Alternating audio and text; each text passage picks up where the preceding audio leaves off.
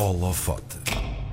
Nós falamos dele várias vezes aqui na RDP Internacional por causa das suas canções, as que canta e as que escreve para outros artistas, mas não é isso o motivo principal para a nossa conversa com ele hoje no Holofote. Miguel Araújo não escreve apenas letras para serem cantadas, ele também aplica os seus jogos de palavras na composição de outros textos, pensados para existirem por si, si próprios, sem precisarem da companhia de melodias. Alguns desses textos estão num livro saído no final de agosto, seja o que for, um conjunto de crónicas de que o Miguel vem falar connosco. Ele está ao telefone. Olá, Miguel, obrigado por Olá, teres aceitado o convite. Quando eu estava a ler umas coisas eh, e a tomar umas notas para esta conversa ontem, surgiu mais tantas uma pergunta que me pareceu quase infantil, mas que não, não consigo resistir a fazer. Porquê é que escreves? Uh, sim, eu podia não escrever, porque é que eu haveria de não escrever? Uh, mas, não, sei- mas olha, mas eu, eu sei responder isso de uma maneira muito pragmática. Eu escrevo canções desde os 11 anos, por, por alguma razão um bocado inexplicável, de, de- de uma inclinação muito forte para isso, para, para pelo menos tentar. Então eu, desde os 12 anos que escrevo, deito fora, escrevo, deito fora, escrevo, deito fora, tive assim até aos 30, para aí até lançar a primeira. Uh, prosa, nunca me deu para escrever, e não escreveria se não fosse um convite muito concreto da revista Visão, que a Visão tem uma tradição mais ou menos recente de convidar mal da música para, para escrever crónicas. Foi com o Tiago Betancourt, o Pedro Silva Martins escreveu algumas, a Capicua alterna comigo quinzenalmente lá. E eh, quando, quando fizeram Tinha esse. para mim dessa maneira. Diz? Eu nunca tinha olhado para, para mim dessa maneira, como, como alguém que, que- que se inclinasse para escrever prosa, mas, mas foi uma, um desafio que eu aceitei e tenho feito. Hesitaste ao, ao aceitar esse desafio ou foi uma coisa imediata? Vamos a isso. Sim, pensei, pensei logo em vamos a isso, não, não, não, não, não hesitei. Não Uhum. hesito.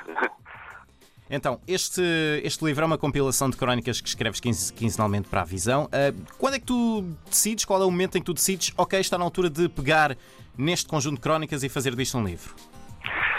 Hum, quer dizer, eu, eu- isto também. hum, a Clara Capitão da, da Penguin, da Companhia das Letras, hum, veio ter comigo há uns anos, porque ela gosta muito das minhas canções e das letras das minhas canções, e veio-me desafiar eh, com a ideia estapafúrdia de escolher um romance.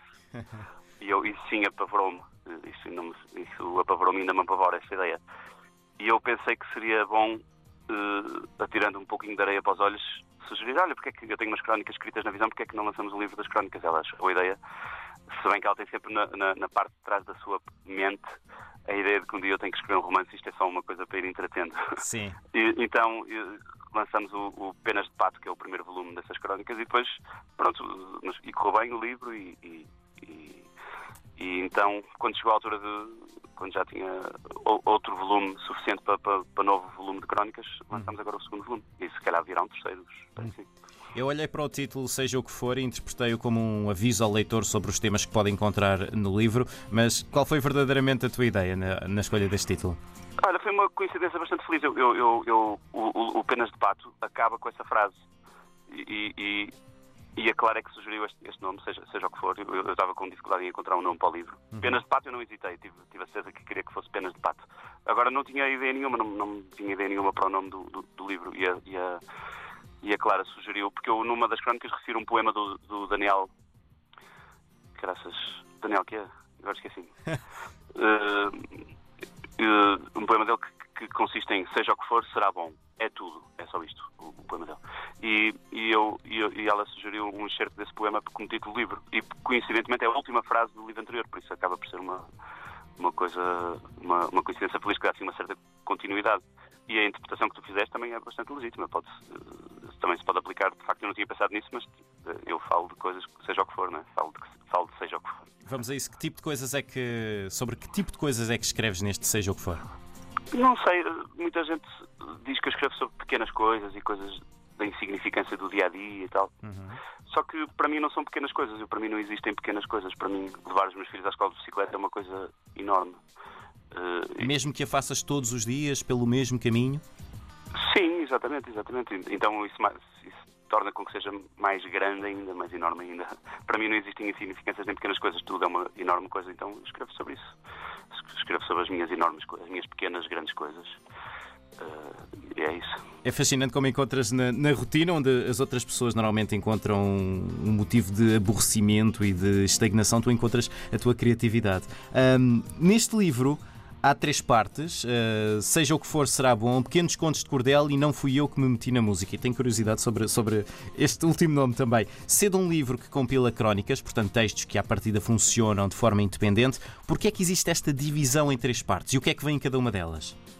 Sim, foi uma maneira de organizar, podia ser outra qualquer, e, e não, não, fui eu que organizei, foi o Tito Couto, uhum. que é editor literário e meu amigo e nosso amigo, que se ofereceu para, para essa tarefa e ele é que achou por bem organizar assim. Uh, não, eu, não, eu não escrevi esses, esses, esses capítulos seguido, não é? Eu fui escrevendo as crónicas aleatoriamente e, uhum. e, e, e, cronologicamente nem é assim que, que, elas foram saindo, mas, mas o Tito achou por bem organizá-las assim. E pronto, e está bem organizado. De facto, há essas três divisões. Eu falo muito sobre música e está no capítulo da música. Depois falo muito. Tem algumas que são um bocado mais ficcionadas e pequenos contos, de facto, e, e então está na sua, no, capítulo à parte. E depois tem as, as, minhas minudências, não é? Uhum. Que está no capítulo, seja o que for, que é, é o maior, é, o, é do Anjo, onde eu, o que tem mais volume de texto. Uhum. Tiveste de deixar muito material de fora, muitas crónicas? Deixei algumas que não tinham assim grande interesse para, para no livro. São coisas muito específicas da semana em que foram escritas, sei lá, as coisas que acho que não, não, não cabiam muito bem aí. Uh, então algumas ficaram de fora, mas não foram muitas, a maior parte saiu. Uhum.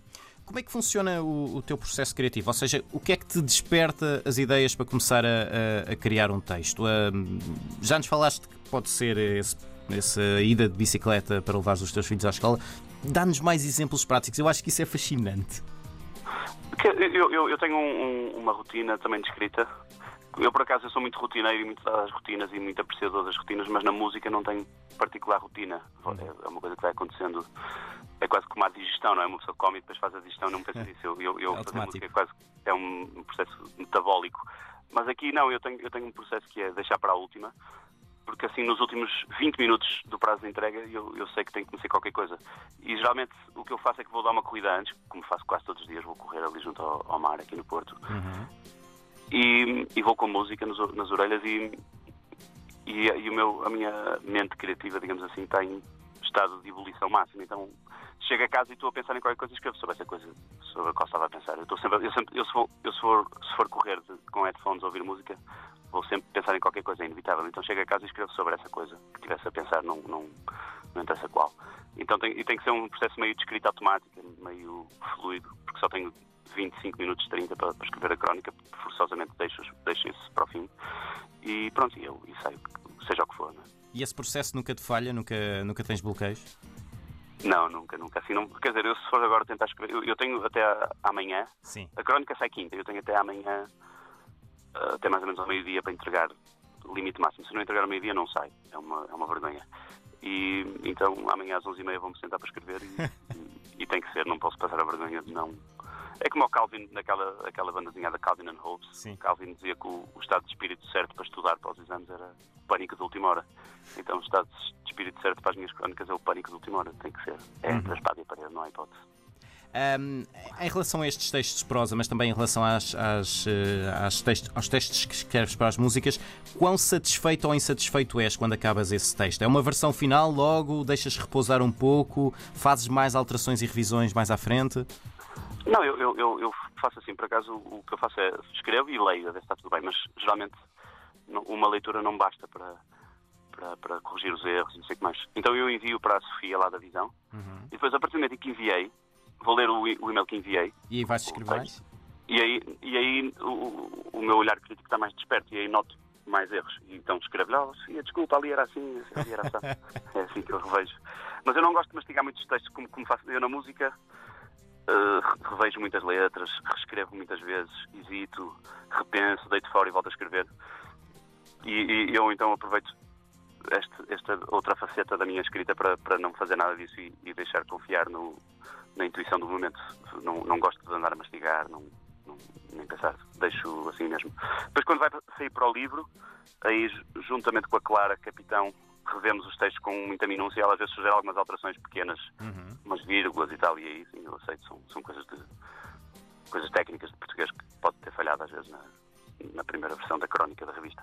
Certíssimo. Antes de fecharmos, queria puxar isto aqui um bocadinho para as canções. Uh, do que tenho lido, tu tens uma série de uh, canções uh, engavetadas. estás por conta própria nesta altura, sem depender de uma editora, e decidiste que o formato do álbum é para esquecer. Agora cada canção será por, por si própria rainha. Tu estabeleceste algum calendário de lançamento de canções para ti próprio? De quanto em quanto tempo é que queres pôr canções cá fora? Não, não, eu, eu, eu tenho muitas prontas. Eu, agora eu, eu decidi que tinha que. Eu tenho muitas músicas escritas, mas que só existem num, numa versão muito rudimentar de telemóvel, não é? Uhum. Do áudio de telemóvel. Então eu aproveito o facto que tenho um estúdio aqui em casa e estou a gravá-las todas sem nenhuma lógica e, e estou neste preciso momento a falar contigo, estou no estúdio, está ali o Bruno Pereira, ali com a mão na massa, a acabar a mistura de uma. Então, hum, é isso, eu, eu agora estou preocupado em, em reunir um stock muito grande. Ou seja, estou, preocupado em passar as músicas de uma versão rudimentar de telemóvel para uma coisa que me orgulhe, que seja produto final. E depois vou pensando nos lançamentos conforme. Agora, para mim, a grande surpresa, eu tenho um conjunto de canções que são para aí umas 12 que eu acho que vão funcionar muito bem sozinhas, sem, sem pertencer a um todo. Sim. Mas então, mas eu então descobri aqui umas 9 que, de certa maneira, só funcionam em conjunto, por isso eu vou contrariando tudo aquilo que eu imaginava. E se calhar vai haver um álbum, é isso? No meio disto tudo, uma delas vai ser um, um, um dos volumes vai ser um álbum.